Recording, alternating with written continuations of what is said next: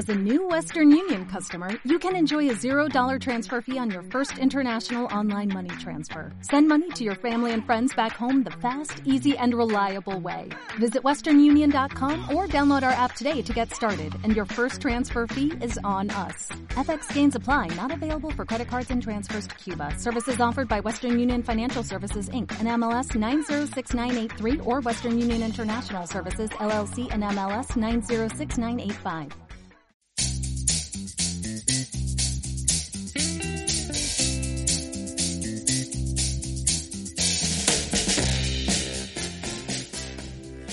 Hola, bienvenidos a los podcasts de la Farmacia de la Molilla, ubicada en el municipio manchego de Pedro Muñoz, provincia española de Ciudad Real.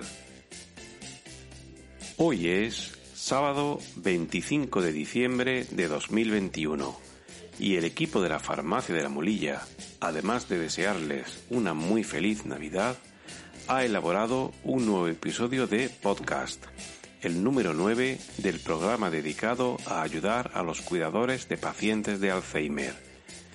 En este episodio vamos a tratar recomendaciones que han demostrado su eficacia para tratar de combatir el síndrome del cuidador quemado desde el punto de vista del autocuidado. Es decir, todo aquello que un cuidador puede hacer para intentar superar ese síndrome tan duro derivado de su condición de persona cuidadora de un enfermo de Alzheimer. Estas recomendaciones son también aplicables a personas cuidadoras de otro tipo de enfermos con alto grado de dependencia.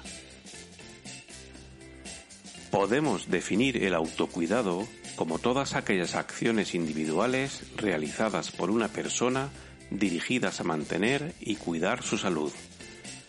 Todas estas acciones que vamos a comentar pueden resultar difíciles de realizar al principio, pero si conseguimos incorporarlas a nuestra rutina vital diaria, acabarán por mostrar toda su eficacia y evitarán caer de forma más profunda en la desesperanza y el agotamiento derivados de una situación tan desgastante como la labor del cuidado de familiares dependientes. El autocuidado puede centrarse en cuatro tipos de acciones. Cuidado físico, cuidado psicológico, relaciones personales y planificación del tiempo. Vamos a ir desarrollando cada uno de estos aspectos. En primer lugar, comenzaremos con el cuidado físico. La actividad física muestra una serie de beneficios que nos van a venir muy bien en nuestra labor de cuidadores.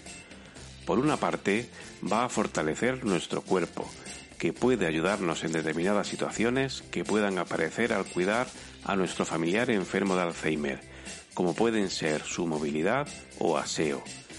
Pero por otra, va a fortalecer nuestra mente, ya que la actividad física libera una serie de sustancias que ayudan a elevar el ánimo y mantener un adecuado equilibrio en nuestra salud mental. En el caso particular de las personas cuidadoras, debemos intentar realizar esta actividad física preferentemente al aire libre y si es posible acompañado de otras personas. El respirar aire puro y fresco ayudará a mantenernos relajados y el estar junto a otras personas ayudará a no estar siempre pensando en nuestra labor de cuidadores, compartiendo y expresando nuestras necesidades y preocupaciones con los demás, lo que puede ayudar a liberar nuestra carga e incluso encontrar ayuda por parte de otras personas de nuestro entorno. La actividad física a realizar ha de estar adecuada a nuestra edad, limitaciones y condición física. No podemos crear otro problema por intentar solucionar uno. Para comenzar, lo más recomendable es caminar. Cada día que salgamos a caminar, nuestro cuerpo nos lo irá agradeciendo, ayudando a la vez a combatir el sobrepeso y la obesidad y contribuyendo a estabilizar parámetros de la salud general. No se trata de convertirnos en atletas de élite, sino de incorporar la actividad física en nuestra rutina vital diaria, como parte de un estilo de vida saludable. En segundo lugar, vamos a destacar la importancia del cuidado psicológico. La labor de cuidador va a poner a prueba nuestra salud mental y debemos ser conscientes de la magnitud del problema para poder darle una solución lo más favorable posible o al menos que nos afecte en la menor medida. Es probable que tengamos que recurrir a ayuda especializada en estos temas, como pueden ser los servicios de psicología. Desde estos servicios nos van a proporcionar terapias y técnicas para que nuestra situación no acabe siendo desbordante y podamos afrontarla desde la serenidad y la razón, intentando evitar caer en la desesperanza, el sentimiento de culpa o incluso en un estado de depresión, que lo único que conseguirán será empeorar nuestros estados físico y mental. La ayuda psicológica también puede venir de grupos de autoayuda o de asociaciones de familiares cuidadores. El compartir nuestra experiencia con otras personas que han pasado o están pasando por nuestra misma situación refuerza nuestra autoestima y nos ayuda a continuar en nuestra labor. Por todo esto, el cuidador debe esforzarse en cuidar su estado psicológico como arma defensiva frente a su dura labor, cargada de responsabilidades, pero que van a intentar cambiar nuestra forma de afrontar las circunstancias derivadas del cuidado de personas con este tipo de demencia. En tercer lugar, el cuidador ha de mantener un grado de relación personal adecuado. Nuestras relaciones sociales van a ser un importante aliado a la hora de mantener a flote nuestra salud, tanto física como psíquica. Somos seres sociables. Nos necesitamos unos a otros. La misma tarea de cuidador deriva de esta premisa, pues no podemos abandonar a nuestro familiar a su suerte conociendo su grado de necesidad.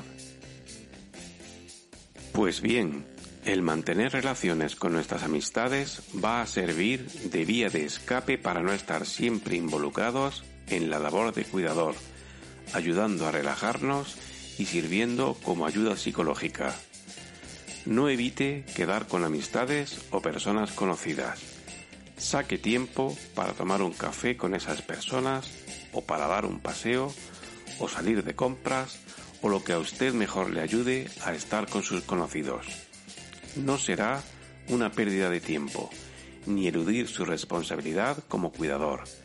Será invertir esfuerzos para poder cuidar mejor a su familiar y evitar el síndrome del cuidador quemado. Y desde el punto de vista de las relaciones de pareja, nuestra pareja debe entender nuestra situación y tratar de apoyarnos en todo lo que pueda, siendo imprescindible que no sea un elemento más de presión en la ya muy tensionada situación personal en la que se encuentra la persona cuidadora. Y en cuarto y último lugar, debemos realizar una planificación del tiempo para evitar estar continuamente dedicados a la labor del cuidado.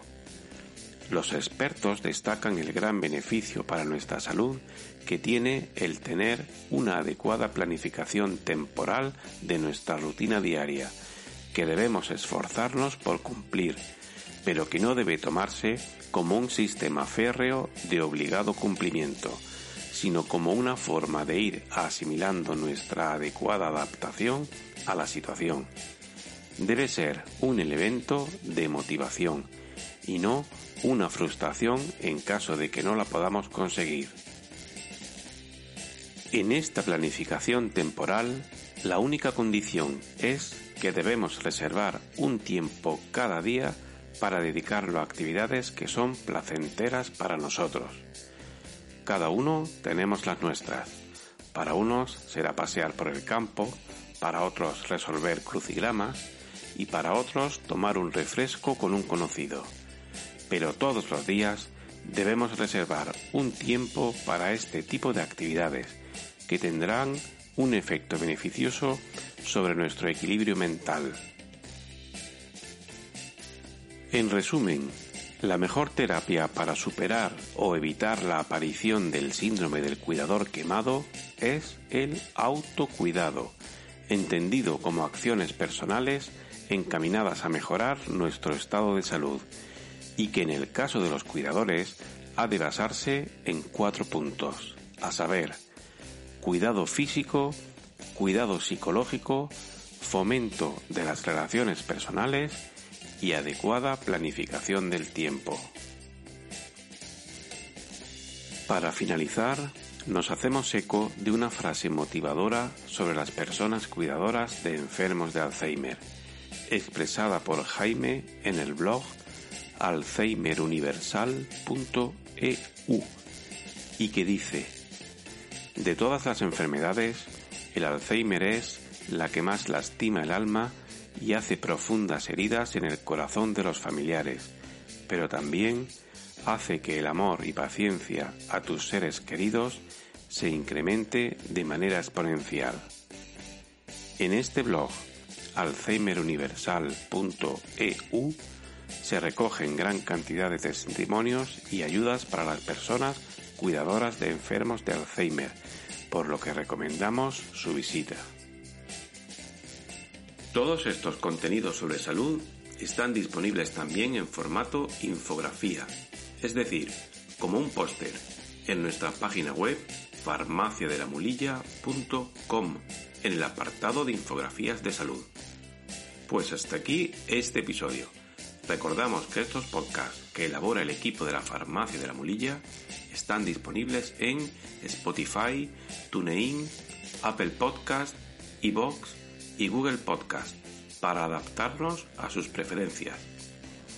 Puede seguir nuestras actividades para el fomento de la salud en Facebook, Twitter, Instagram y en nuestros canales de YouTube y Telegram. Farmacia de la Mulilla, en un lugar de la Mancha tu espacio de salud.